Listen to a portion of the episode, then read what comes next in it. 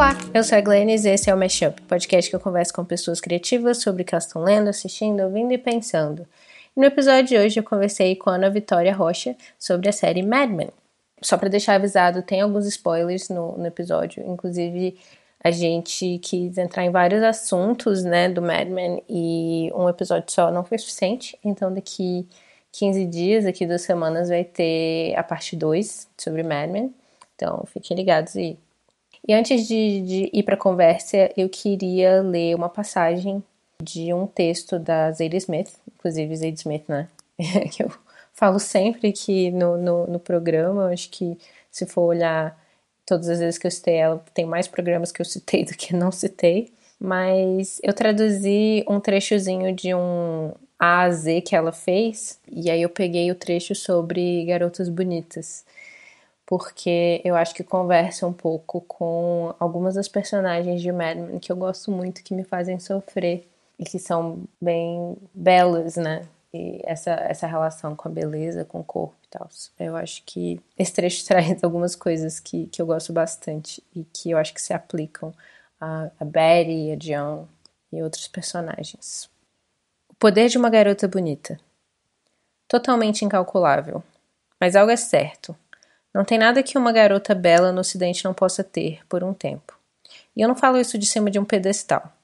Eu caio na delas como qualquer outra pessoa. Então eu concordo quando você diz que não é algo que ela fala, não é o que ela faz, é algo que está nela, é algo que ela veste, e não importa o quão superficial seja, é algo que te penetra até os ossos. Garotas bonitas estão no centro da cultura hétero, cultura sapatão, cultura gay. Elas vendem tudo, elas compram tudo, elas arruinam grandes homens e mulheres, e finalmente elas arruinam elas mesmas, acidentalmente, simplesmente por envelhecerem. Eu penso nelas, eu as desejo e às vezes eu me preocupo com elas. Me pergunto se você é a garota bonita em questão. Eu me pergunto o que você faz com esse poder que, embora potente, te deixa vulnerável a cada insinuação, cada exigência, cada infiltração. Eu me pergunto o que você faz com o poder que te transforma em um atlas aberto, no qual qualquer idiota pode mapear seu próprio caminho.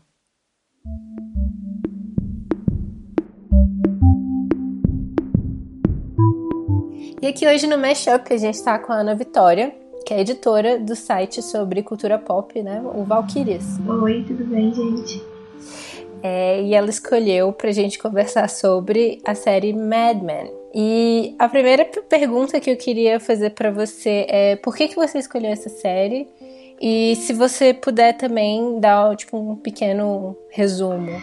Então, eu escolhi falar sobre Mad Men porque foi uma série que agora em janeiro fez um ano que eu terminei de assistir. Eu, o processo de assistir foram quase três anos vendo que eu não assisti ela assim, um binge nem nada, sabe? Eu assistia uma temporada normalmente e aí eu ficava um tempo sem ver e ficava só pensando e sentindo. Então foi um processo super longo, então ela faz parte da minha vida, apesar de eu não ter acompanhado é, ela em tempo real quando passava na televisão. Ela ficou muito tempo na minha vida. E aí, quando a gente começou a conversar sobre o podcast, eu me dei conta que fazia um ano que eu tinha terminado de ver e eu continuava pensando nela como se eu tivesse terminado de assistir ontem. Então é uma, é uma coisa, um tema bem constante na minha cabeça. E foi por isso que eu escolhi falar dela. E eu acho muito difícil dar uma sinopse sobre. Sim, são sete temporadas. Porque, assim, muitas, muitas pessoas falam, inclusive tem um pouco de birra disso, que ah, é uma série que mostra o cotidiano numa agência de publicidade. E eu fico tipo, não, não é sobre isso. Porque, de fato, assim, ela se passa, boa parte dela se passa num, numa agência de publicidade em Nova York nos anos 60 mas eu acho que ela é uma história muito ampla, assim, sobre os anos 60, no geral, assim, esse período de mudanças. A questão, a falência dos anos 60, né, que eu acho que dessas promessas da contracultura, eu vejo esse tema muito recorrente na série. E em volta da figura de um grande personagem, que é o Don Draper, que ele meio que representa é, essas questões dos anos 60, do American Dream, do Self-Made Man, E eu acho que fala muito com a gente hoje em dia, assim, tipo, como estamos hoje, eu acho que ela é muito representativa. Então, é meio que sobre isso tudo, ao mesmo tempo. Sim, nossa, eu concordo plenamente. É, eu acho que é interessante a série trazer todos esses personagens dos anos 60, porque a gente acaba com essa distância né, de tempo. Acaba que, que, que os personagens parecem ser umas construções bem convencionais do que a gente já imagina dos anos 60. Então, né, tem a dona de casa, tem o homem de negócios, tem a secretária. E aí, essa distância, para, é, eu acho que, que permite com que a gente veja essas pessoas com mais clareza, assim, dentro dessas convenções. Só que, tipo assim, né? Tipo, a gente também existe dentro de convenções, a gente só tem menos. Essa imagem, essa imagem fica menos clara, eu acho, quando a gente tá falando da contemporaneidade. Eu reassisti a primeira temporada para essa conversa e alguns outros episódios soltos, mas uma coisa que me chamou muita atenção na primeira temporada é que eu acho que ela tem muito forte essa coisa de olá, estamos nos anos 60, sabe? É bem. É uma mão bem pesada, assim, de é, estereótipos da época, sabe? E os personagens eles começam um pouco como esses arquétipos, mas é muito impressionante, assim, como ela também desconstrói todas essas ideias assim vai ficando muito sofisticada à medida que a série evolui, sabe? No começo tem uma cena que é muito marcante, que são os filhos do Don, são, eles começam a ser crianças pequenas assim, e eles correndo com um saco de plástico na cabeça, uhum. sabe? Mas é exatamente isso, né? É, é, eles pegam esses arquétipos, esses até às vezes parecem estereótipos, né? E mostram uma complexidade, uma profundidade dentro desses personagens que mostra que eles estão muito mais que aquilo. E aí eu acho que isso tem muito a ver com o conceito da série como um todo, porque ela, como ela fala sobre publicidade também, ela tá falando sobre, sobre esse verniz, Sim. sobre como a gente se apresenta. Aí ela se aprofunda em coisas que, que não são tão, tão belas assim, né? Quanto a propaganda. É, e eu acho que o, o Dom, ele é o, o, personagem principal, mas eu acho que todos os personagens, eles vivem isso de uma certa forma, mas o que eu acho é que a, série fica na agência de publicidade justamente porque é uma questão de, das ilusões, né? A publicidade é uma ilusão que ela cria para vender um produto. E eu acho que ao longo da série o grande tema são as ilusões que nós criamos para nós mesmos e as ilusões que a gente vive na sociedade, assim. Então eu acho que o principal produto, entre aspas, assim, que a série no fundo vende seria o dom, né? Que ele é uma coisa forjada, mas é, é isso, são as mentiras que a gente conta pra gente mesmo sobre quem a gente é e sobre como a gente vê as coisas. Parece que é, é, é aquela boneca russa, né? É uma sim, coisa sim. dentro da outra que dentro da outra que volta para esse mesmo tema. Então a série meio que tem essa coisa dos anos 60 e essa nostalgia, então de certa forma ela também está vendendo algo muito belo, ao mesmo tempo que tem esse homem que é extremamente atraente, charmoso, que na verdade ele, ele é vazio por dentro, ele é destruído. Ao longo da, da, primeira temporada a gente descobre que ele na verdade roubou o nome de outro homem, ele teve uma infância completamente pobre, muito triste, né, trágica. E ao mesmo tempo isso da propaganda, né? E a propaganda trazendo essa ideia do que você quer, do que você deseja, o American Dream, e é tudo muito sórdido por vezes. Sim, sim, nossa, é, você fica mal assim. Tanto que eu demorei para assistir a série justamente porque eu acho que assim, na quarta e na quinta temporada, mas principalmente na quinta, eu lembro que foi que me marcou muito assim, que eu conseguia ver um episódio por dia só e porque eu achava meio demais da conta, sabe? Eu ficava mal, assim, vendo, e aquela batia de um jeito para mim muito forte a mensagem da série. E eu acho que é isso, assim, pega muito de onde vem no nervo, assim, por que, que a gente quer as coisas que a gente quer e as coisas que a gente está disposta a comprar pra se enganar e fingir que tá tudo bem, quando na verdade não tá. Mas eu, eu, acho interessante também que, apesar de, tipo, eu gostar muito da série, essa segunda vez que eu vi, né? Eu assisti agora de novo. Mas o, o, o engraçado é que eu gosto da série, ao longo da série. Como é uma série longa e os personagens são incríveis, né? São super complexos. Eu, eu me afeiçoo a eles, eu me afeiçoo a série, e ao mesmo tempo eu odeio a série. Porque. por conta. Porque, tipo, eu discordo completamente da mensagem dela no final, assim. Quando chega no grande final, que eu vou, eu vou dar spoilers só para quem é, quem não estava esperando. Eu não sei se você assistiu aqueles vídeos do Screen Prison, que eles fizeram várias análises dos personagens e do, do final de Mad Men. Eles fizeram alguns vídeos e é engraçado porque tipo eu concordo no geral assim com a análise, mas eu sempre discordo assim das conclusões. E para mim Mad Men o que volta para mim muito é, é isso, apesar de ser uma série que tá criticando os anos 60, é uma série que em algum nível é criticando a publicidade e ela tá criticando o American Dream dessa forma mais simplista, ela também meio que fetichiza ela. Então ela ele, eles ainda estão apaixonados pelos anos 60 e pela publicidade e pelo self-made man, sabe?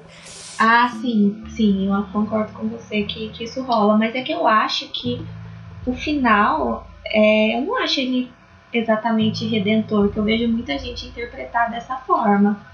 E sei lá, eu acho uma lama, assim, verdade.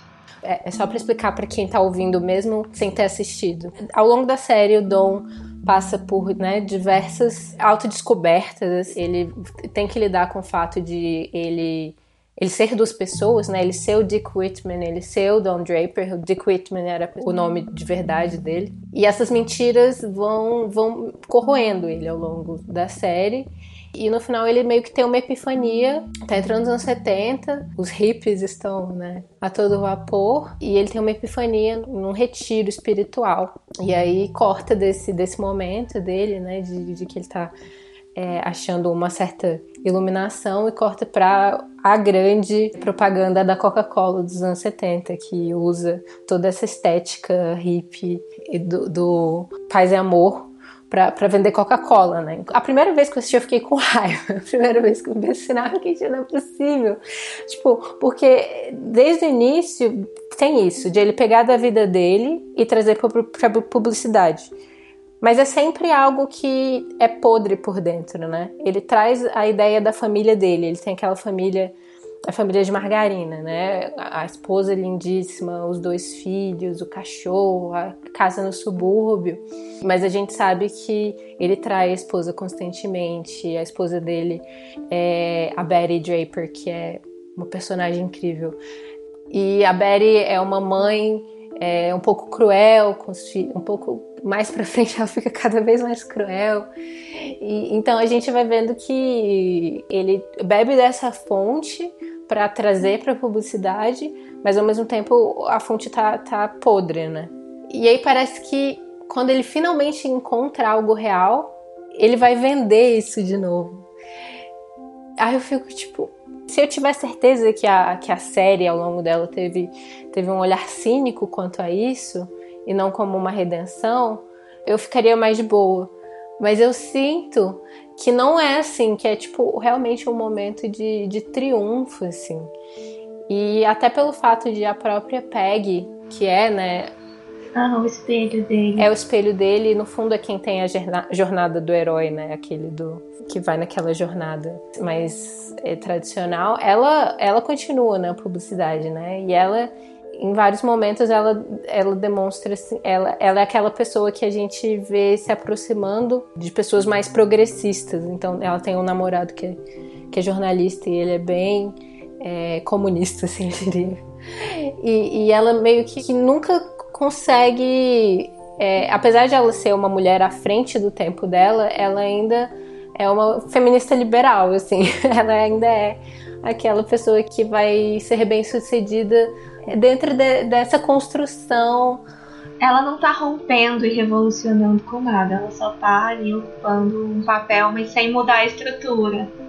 Então tem vários momentos que, inclusive, tem, ela tem esse diálogo. Será que eu vou com essa roupa? Não esse diálogo, mas ela tem esse momento de eu estou agindo como homem. Ela pergunta para a secretária do Dom em algum momento: Você acha que eu ajo como homem? Em outro momento ela fala: ah, será que eu vou usar um terninho ou um vestido agora? Então tem isso de, de ela conseguir ocupar esse espaço dentro dos preceitos é, vigentes, assim. Então é, ela é um personagem incrível, mas ela ainda não é verdadeiramente revolucionária, assim. Sim, sim. Não, eu concordo com o que você está falando, eu, mas eu acho que também vai muito da, da leitura que aí depois que a gente faz, assim, a gente completa, cada pessoa que assiste vai criar uma leitura a partir de um contexto diferente. Eu fiquei pensando muito sobre isso, é, justamente por causa, na verdade, não tanto do final, mas por causa do, do Matt Weiner, que é o criador da série. Quando saiu um. É uma, é uma coisa que ainda, tipo, tem gente que fala, tem gente que se mente, mas a questão dele envolvido na, em casos de assédio, né?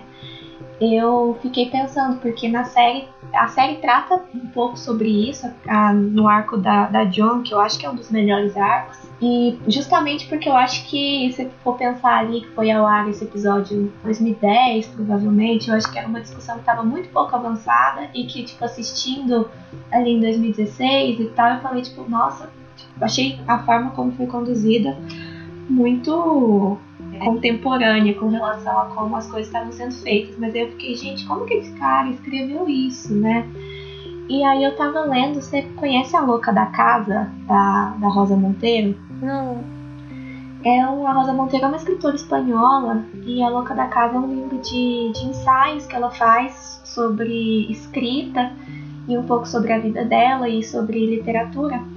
E tem um que ela vai falar sobre alguns escritores, né? E aí ela fala sobre o Tolstói, que ela mete a lenha nele e fala que ele tinha uma coisa de. Ele questionava muito a sociedade russa da época, né? E ele tinha uma coisa meio messiânica de ele saiu uma época e largou tudo, sabe, para viver das coisas que a natureza dá e tal. E, tipo, ele deixou a esposa e os filhos, que é uma coisa que ninguém fala, tipo, todo mundo acha foda ele ter largado tudo, mas ele largou, inclusive, a esposa e os filhos numa época que, se o marido largasse a esposa, ela basicamente morria de fome.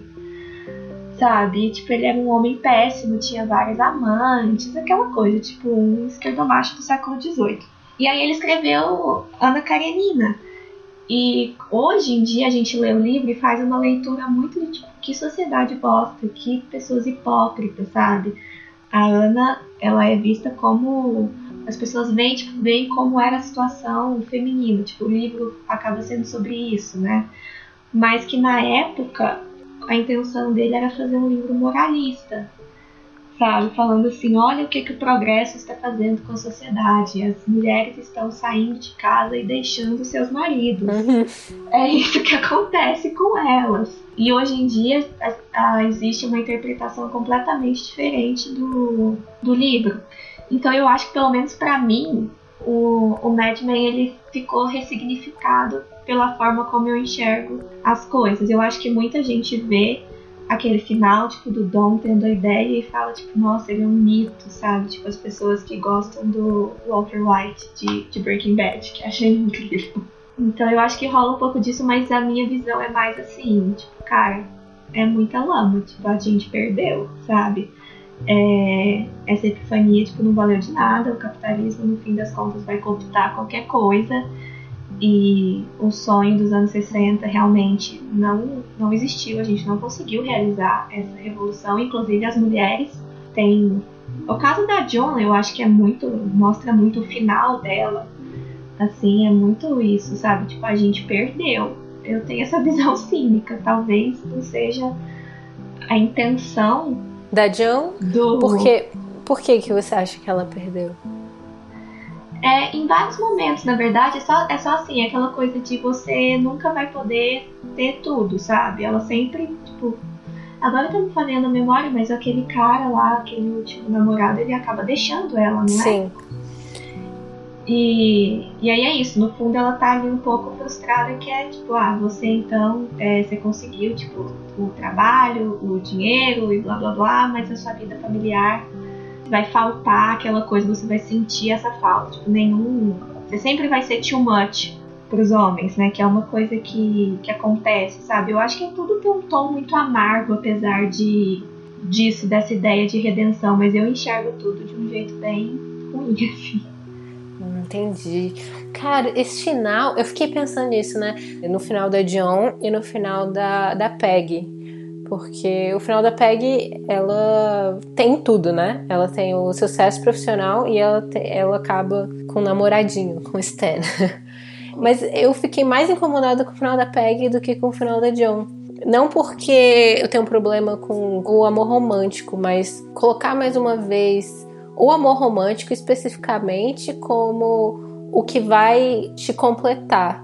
Eu acho que colocando esses dois finais juntos, né, tipo da, da Peg e da, da John, a ideia para mim é que fica que, tipo, pra John falta encontrar o homem que vai conseguir lidar com o fato de ela ser uma mulher carreirista.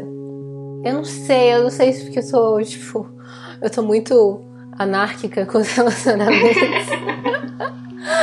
mas me incomoda isso. Eu acho que a gente tem que encontrar amor, a gente tem que encontrar afeto, mas eu não acho que necessariamente isso tenha que vir só de uma pessoa.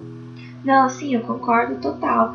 Eu acho que na verdade o final da Peg com o Stan, ele só não me incomoda porque é uma coisa que foi construída ao longo de, de muito tempo, sabe? Era algo que que estava ali e eu não consigo imaginar eles tendo um relacionamento tradicional. Assim, eu concordo com o que você fala de, de tipo, realmente, para ela ser a vencedora, para falar que ela teve um final feliz, ela precisa ali no último minuto, que foi uma coisa que realmente me surpreendeu.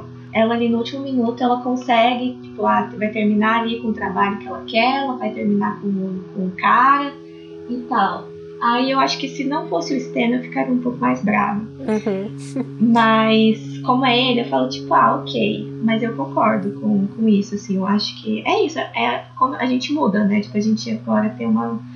A gente falando como se todo mundo pensasse assim, mas é porque eu tô muito nessa vibe também, sabe? De ficar, tipo, cara, não, não é assim que vai funcionar as coisas, assim. E aí coloca, tipo, ah, Dom, ninguém se importa se ele vai estar tá namorando alguém sabe? Se ele vai ser feliz no amor. Tipo, não é relevante. Embora ele esteja muito interessado nisso, né? É, ele sim, sempre, sempre, procura nisso.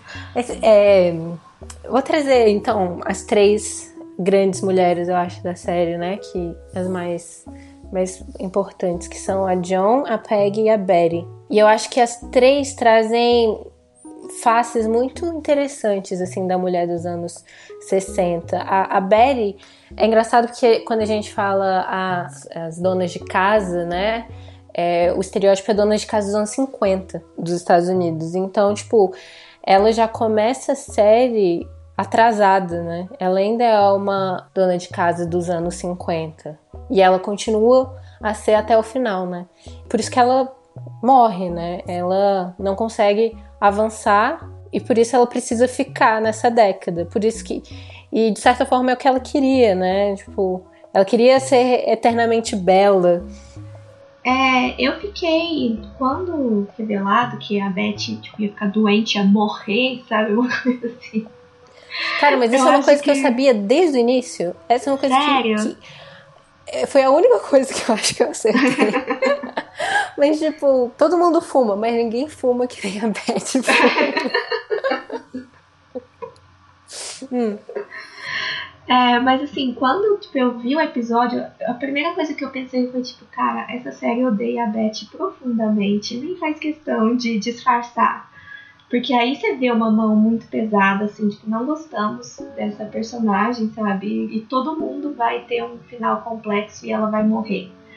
Mas aí quando eu tento sair um pouco dessa lógica, eu também concordo com você que é um pouco do que ela queria, era o que ela buscava. Né? E assim, ela, ela passa a série inteira sendo profundamente infeliz. E pela carta que ela escreve pra Sally, é, ela tá muito contente, sabe? Contentada com, com a morte dela, falando assim, nossa, graças a Deus, tipo, me livrei. Sim. Sabe, vou, vou parar de sofrer.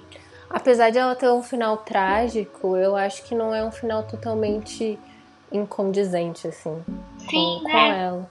O que, o que me, me, fica retornando a cabeça sobre a Beth, ela é a, a mulher que, de certa forma, ela alcançou exatamente onde ela queria estar. E desde o início ela estava onde ela queria estar, que era ser uma esposa de um homem, ter filhos e viver assim.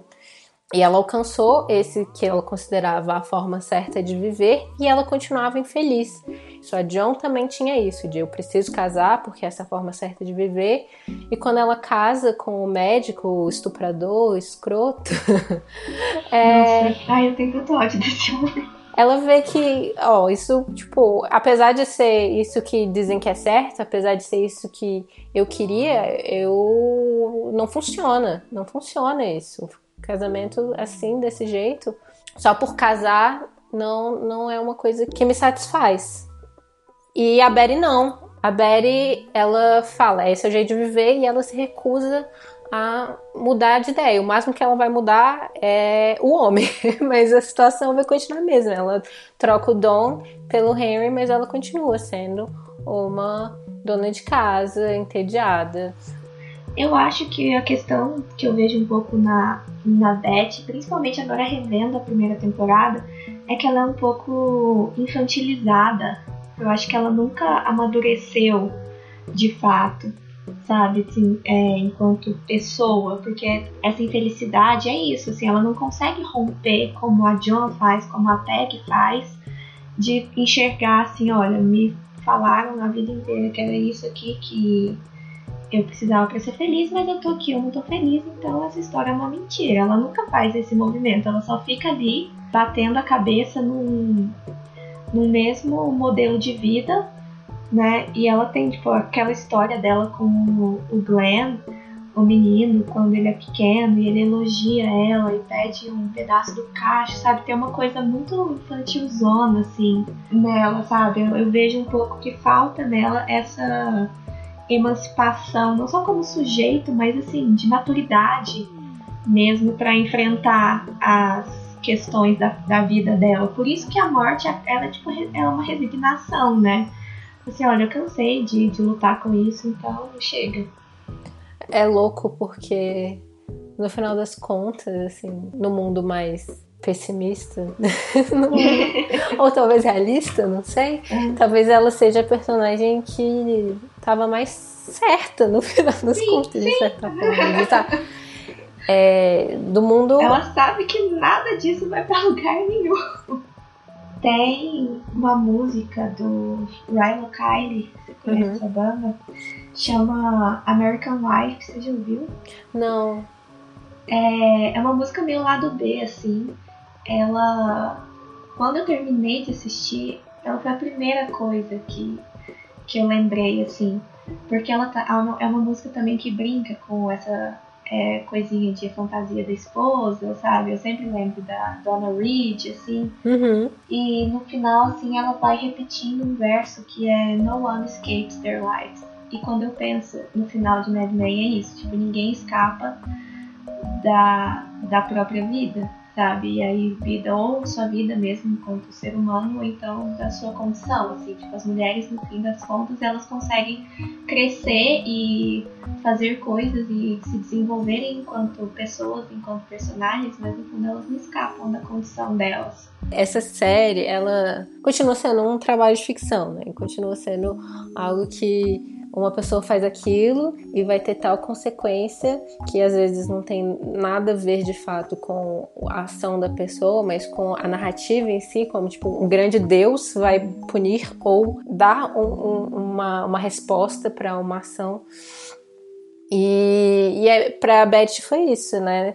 Tudo bem, ela passa a, a série inteira fumando, ela fuma mais do que qualquer outro personagem, mas a, a morte dela é uma resposta não a, a, esse hábito, mas ao fato de que ela ficou presa no passado e é onde ela quer viver. E isso me lembra muito como eu aprendi sobre narrativa na, na minha vida, que foi com aquela novela Laços de Família.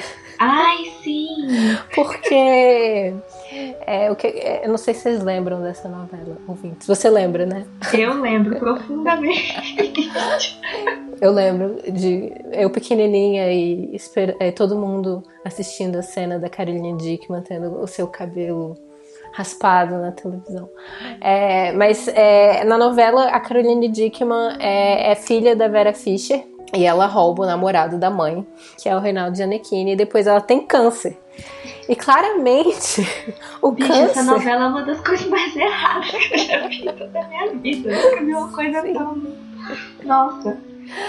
E esse câncer, né, ele não vem como uma resposta, tipo, a alguma atitude dela em relação à saúde. Ela vem como uma forma de dos telespectadores finalmente perdoarem essa personagem, porque ela vai ter seu final feliz e a gente tem que estar do lado dela, e a forma disso é ela sofrer pra caramba por algo que não tem necessariamente uma relação com o fato de ela ter roubado o namorado da mãe. E aí eu fico pensando nisso. A Clara, né, do, do Twitter, ela, ela fala muito sobre niilismo. É, eu tenho pensado muito nisso também, justamente por conta disso, de eu, de eu estar sempre tão ligada em questões de narrativa e como a narrativa, a gente está muitas vezes dando sentido para uma coisa que no mundo real não tem, sabe? A gente.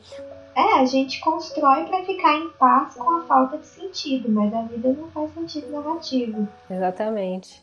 Aí tem um texto, eu até comentei já sobre esse texto no alguma introdução do Mashup, mas é, é, é, um texto da Zadie Smith sobre como ela começou a gostar de Johnny Mitchell. E ela falando que, tipo, a vida inteira dela, quando ela era jovem, ela não gostava de Johnny Mitchell. Aí um dia, de uma hora para outra, ela começou a gostar de Johnny Mitchell. Não teve um, uma progressão lógica, porque personagens acabam sendo mais lógicos do que a gente, de certa forma. Tipo, nós não somos personagens bem construídos. Apesar de a gente estar aqui, tipo, louvando a série por ela ter personagens extremamente complexos, a vida é, é, é bem menos. Bem escrita, né? É. bem menos bem escrita do que séries de, entre aspas, prestígio. Sim.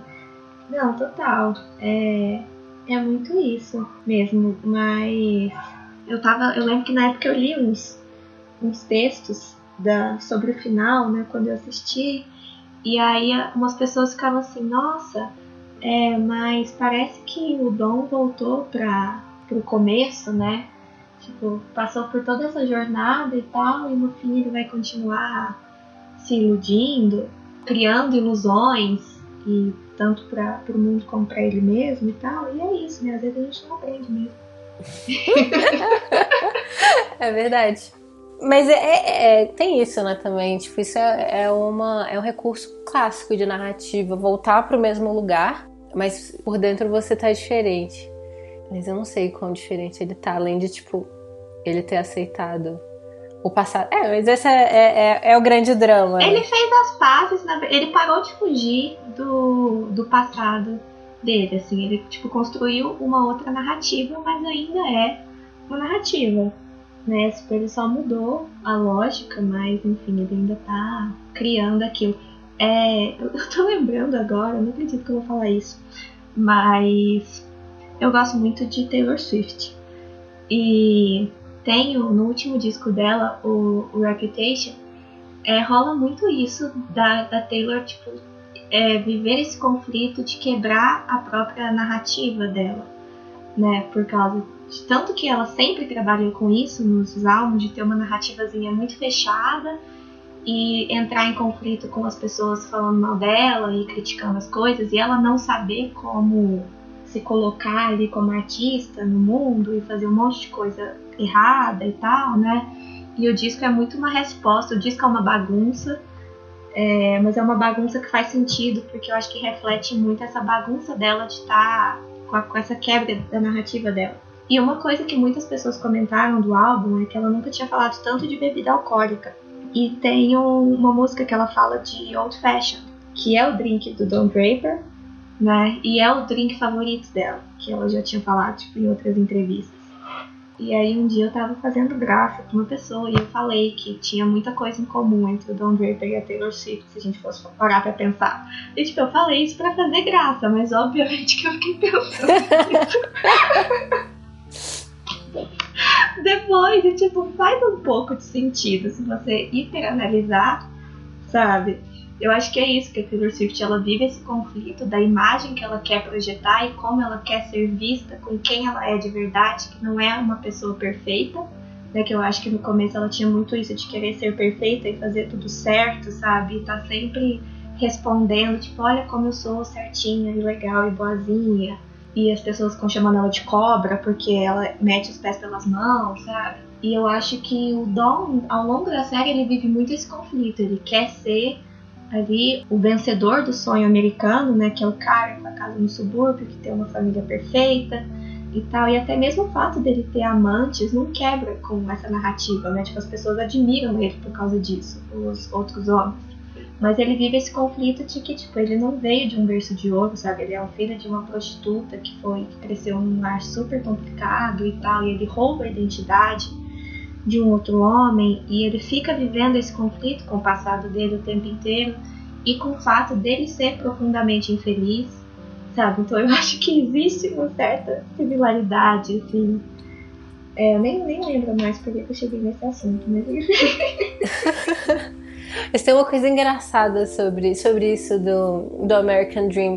Porque, tipo, teoricamente, o American Dream é vir do nada e, e construir uma, algo em, apesar disso, né? E ao longo da série eu fiquei muito me perguntando por que que, tipo, ele se sente tão mal com isso, sendo que esse é o grande sonho americano, né? Então, eu acho que. Mas existe uma coisa de meio Gatsby, assim, de você querer também mudar o passado ou apagar o seu passado, sabe? Fazer criar uma história diferente para você do zero. E que eu acho que é isso que ele não consegue. Tipo, ele começa do zero, porque as pessoas não sabem do passado dele, mas ele sabe. E ele não fez as pazes com isso, né? E tem também um conflito geracional que eu acho muito interessante em Mad Men, por exemplo. O, o Roger, que ele veio, ele é tipo old money, americano e tal, vem de uma, uma outra geração.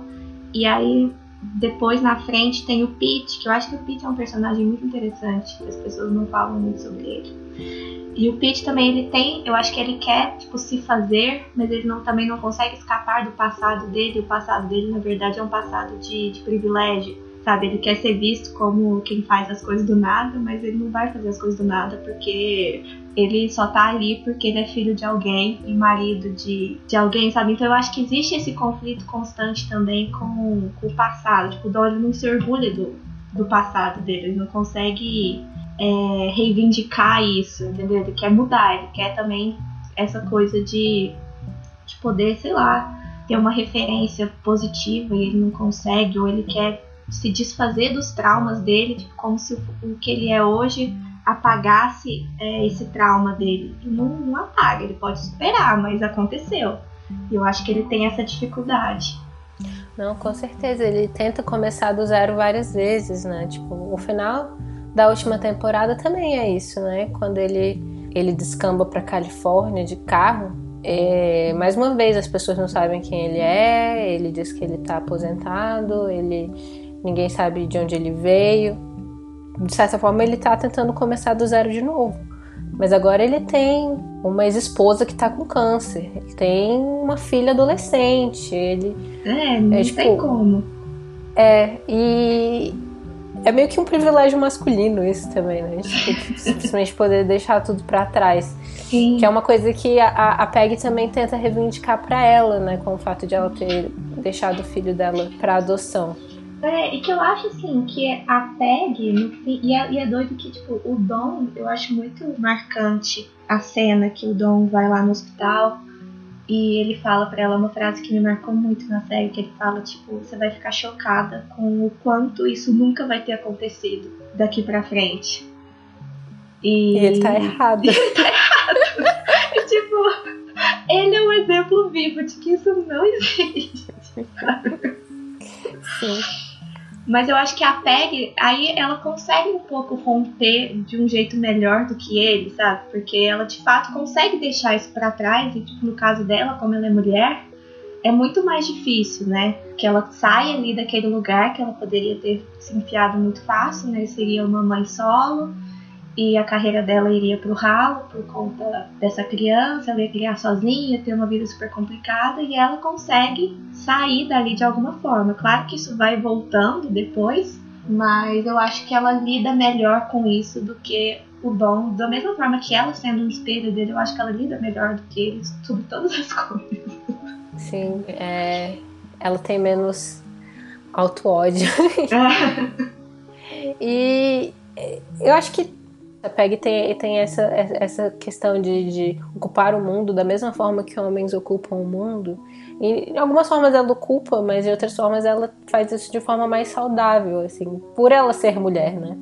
Às vezes a gente tem a gente tem que voltar a essa reflexão do, do como ocupar, mas não ocupar de forma tão tóxica e não de forma tão colonizadora e opressora. Né? É, porque é, ela, eu acho que ela lida de, de uma forma mais saudável com essas coisas, até porque ela sabe, ela conhece um pouco do outro lado, do que, que é você estar tá ali por baixo.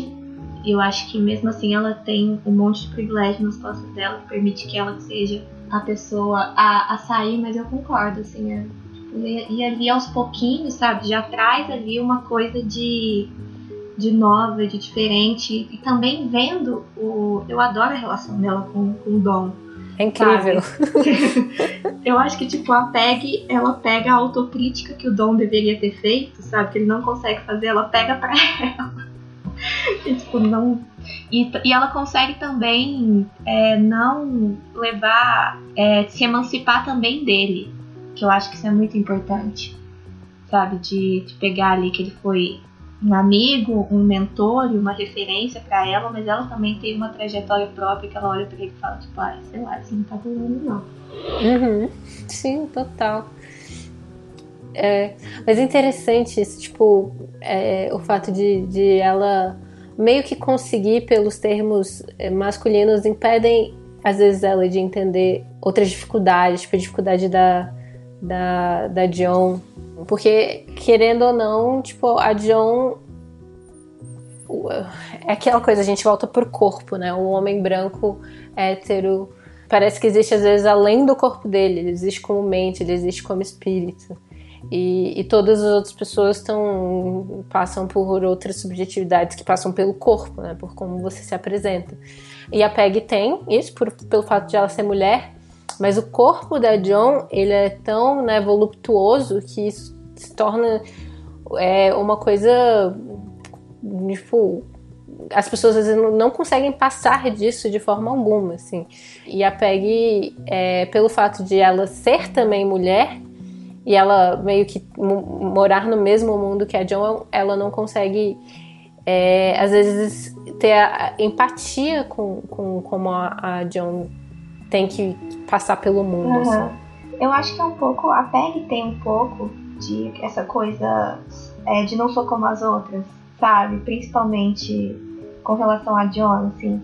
E eu acho que, pelo menos na, na, primeira temporada da série, no começo, eu acho que eles queriam muito fazer essa dicotomia entre a gostosa e a inteligente. E a John seria até uma forma de uma antagonista pra Peg, por isso que eu gosto muito de como a John cresce, tipo, a relação dela é completamente diferente, a forma como, como ela age, mas eu acho que a Peg, ela, ela tem isso. E, e a série, uma das coisas que mais, assim, me partem o coração é a questão de quando eles colocam a John pra, pra transar com o cara e conseguir a conta. Tipo, isso me mata. Assim, que é isso, né? Tipo, ela tá lá, ela é a sócia, não sei o que, mas aí se alguém vai ter que ir pra cama pra conseguir é ela, e ela nunca vai tirar isso dela, ela nunca vai passar disso. Sim. Ah. Na cena, eu gosto muito da Marilyn Monroe, né? na cena de quando a John fica muito triste com a morte da, da, da Marilyn, volta para isso, né? Tipo, a Marilyn também, essa era uma figura que foi totalmente reduzida ao corpo dela. Sim, é o olhar dos homens sobre ela. apesar de ela querer ser uma atriz séria, ser levada a sério, ela casou com Arthur Miller, que era esse, esse dramaturgo super importante, super intelectual. E mesmo ele, mesmo essa pessoa super intelectual, essa pessoa que conheceu ela profundamente, casou com ela, ainda tratava ela como a garota mais sexy do mundo, né? Assim. Nossa, é, a biografia dela que o Norman Mailer escreveu é nojenta. Nossa, eu acho que é um dos livros que eu mais tenho ódio em toda a minha vida, assim, que sei lá, cada parágrafo ele descreve, sei lá, a bunda dela, umas coisas assim, sabe? Nossa, é terrível. É, terrível. Terrível. Então eu acho que a Jo ela pega muito isso, assim. E, e eu concordo, eu acho que a Peg ela tem dificuldade de enxergar essa diferença. E também o fato da Jo ser mãe e as coisas que, que isso traz e tal. Eu acho que é aquela, eu não gosto de, de play favorites, mas totalmente play favorite, a John é total a minha favorita. Porque, tipo, eu acho que eu me identifico mais com a, com a Peg, mas mais nesse sentido de, tipo, autocrítica, assim. tipo, não quero cometer os mesmos erros que ela, mas. É... E ao mesmo tempo eu me sinto nesse espaço da, da... de uma figura que quer ser bem sucedida no, no espaço de criação e tal, uhum. no mundo machista. Mas para mim, tipo, entre as três, né, a, a, Beth que, que entende o mundo como ele é e tá satisfeita com estar dentro dele daquele jeito, não satisfeita, né, mas uhum. tá insatisfeita, mas não, não, quer, mudar. mudar nada, é. A John, que entende o mundo como ele é profundamente pela forma como ele, ela é vista por ele, e a partir disso ela, ela desconstrói. E a Peg, que vive quase num, num mundo paralelo, né? Que apesar de ela ter muitas dificuldades, ela ela conseguiu ser bem sucedida nos parâmetros do, do sucesso masculino, por assim dizer. Eu sempre volto para John, assim, a John é a que, que mais me surpreendeu, assim, no Sim. final, o arco dela. Eu acho que ela tem o arco mais interessante. E eu tava pensando agora, eu nunca tinha parado para pensar sobre isso.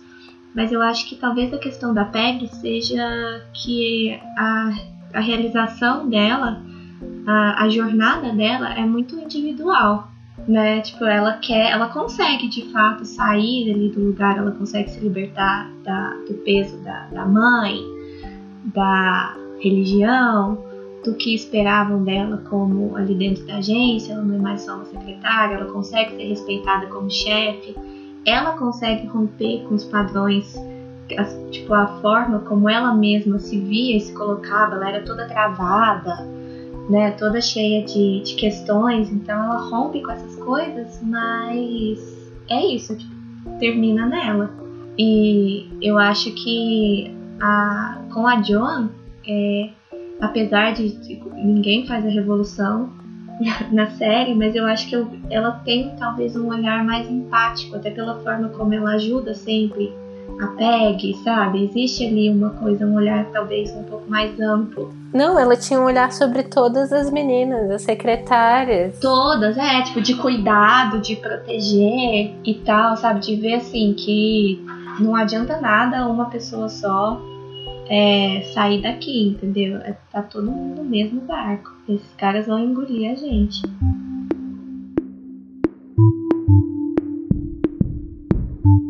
Então, acho que o episódio está ficando bem comprido já. E ainda tem bastante coisa sobre que a gente quer conversar. Então, vai ter uma parte 2 sobre Mad Men. É, eu acho que é justo, né? Porque é uma série de sete temporadas. Eu fiquei o mês inteiro assistindo. Acho que eu, que eu mereço dois episódios. eu fiquei três anos.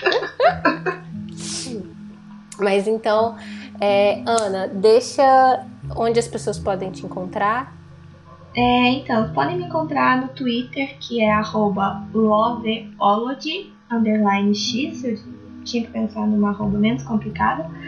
É, eu tô também no, no Valkyries, que é valkyries.com.br, e eu também tenho uma newsletter sem periodicidade definida, que é tinyletter.com barra no recreio.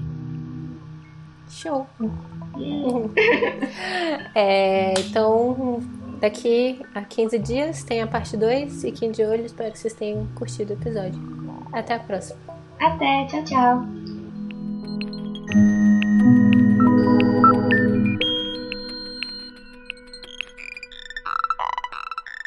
O Mashup foi criado e é produzido por mim, Glennis Cardoso, editado pelo Ícaro Souza, e as músicas são do Poddington Bear e In Love with a Ghost.